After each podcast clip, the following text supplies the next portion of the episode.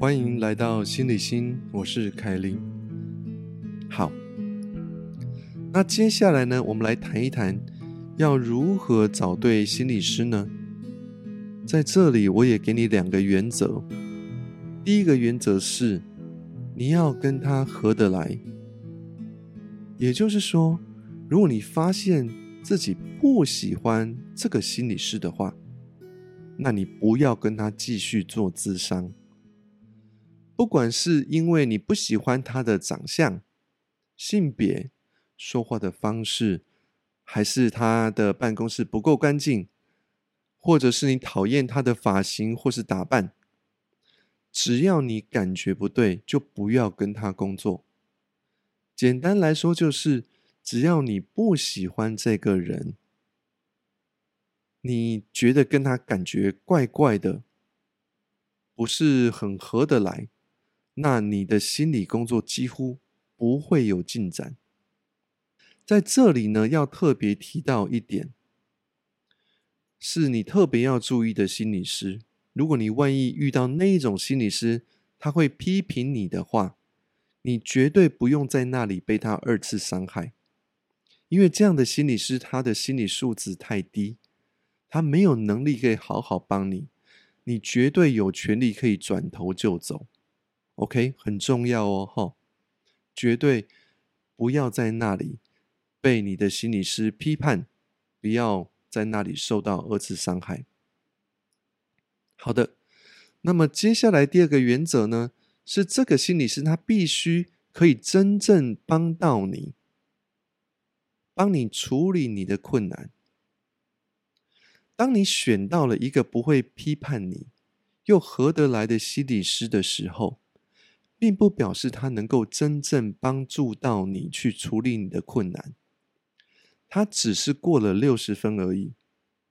一个能够真正帮到你的心理师，是能够帮你培养能力去超越你的困难，往你想要的目标前进。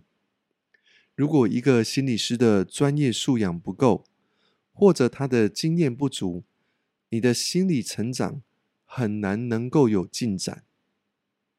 所以，你最好找一个有专业执照、经过专业认证的心理师，因为他们至少受过足够的训练跟实习。就像如果你身体必须要开刀的话，你不可能会去找一个没有经过训练或者没有执照的医生吧？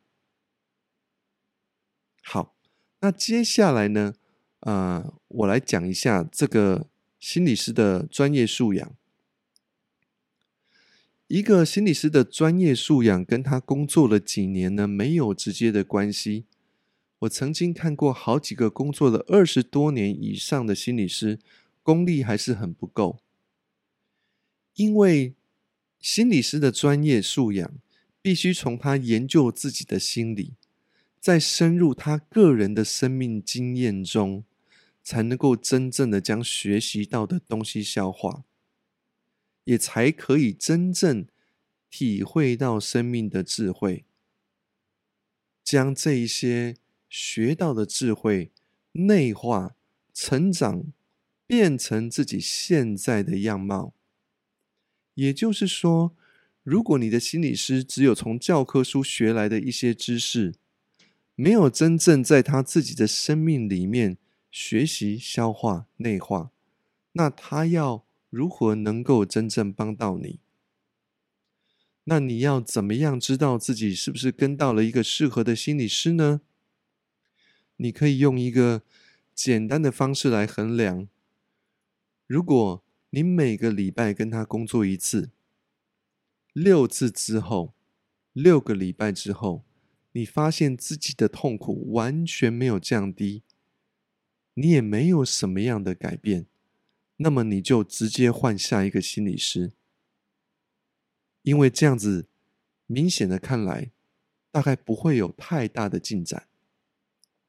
但是呢，如果你在这个六个礼拜里面，发现你的痛苦下降，而且你发现自己的心理开始有一些转变，那么我要建议你好好跟着这个老师继续学习、继续工作，因为找到一个好老师是很不容易的，这可能会改变你的一生。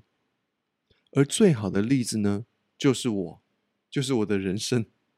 我的人生呢，就是被一个又一个的好老师跟心理师所启发而改变。没有经历过这么多位老师的教导，我是不可能转化成现在的自己。我的快乐与自在也不会长到现在这个程度。最后，我们来看一看，你要跟心理师工作多久呢？如果你遇到了一个好老师帮助你，要如何决定跟他工作多久？如果你在经济跟时间上有考量的话，那么，你只要跟他工作到你的痛苦降低到你可以处理的程度，那个时候你就可以考虑停止智商。日后有问题再来找他就可以了。那如果你没有经济跟时间上的考量，在你有能力可以处理最初的困难之后，你可以自己决定要什么时候停止智商。你可以在一年后结束智商，也可以在两年后结束智商。如果这个老师可以好好的让你学五年，而你也喜欢跟着他学习，那么你就好好的跟着他学五年。你可以决定要不要每个礼拜都来，你也可以两个礼拜来一次，或三个礼拜来一次。啊。那我不太建议你，如果真的要跟一个老师学，一个月才来一次。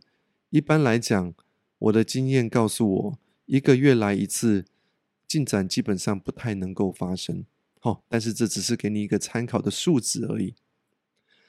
要是你真的很喜欢个人成长，你在一个老师那里学到一个程度之后，你也可以换到另外一个老师那里去学，因为每一个老师都有不同的。经验跟他们所认真处理过的课题，你可以在自己的不同的生命阶段里面找到适合自己要在那个阶段里特别学习的部分，去在不同的老师身上学习，你就可以去扩展自己想要成长的范围。以上就是大部分的人对于心理智商的问题，希望这些回答可以帮你解除你心中的疑虑，帮助你开始去寻求心理智商的协助。如果你还有其他问题的话，欢迎你在我的粉丝专业留言告诉我。否则的话，你现在就可以开始去找一个可能适合你的心理师，把电话拿起来，打给他试试看。好。这是心理心，我是凯琳，我们下次见。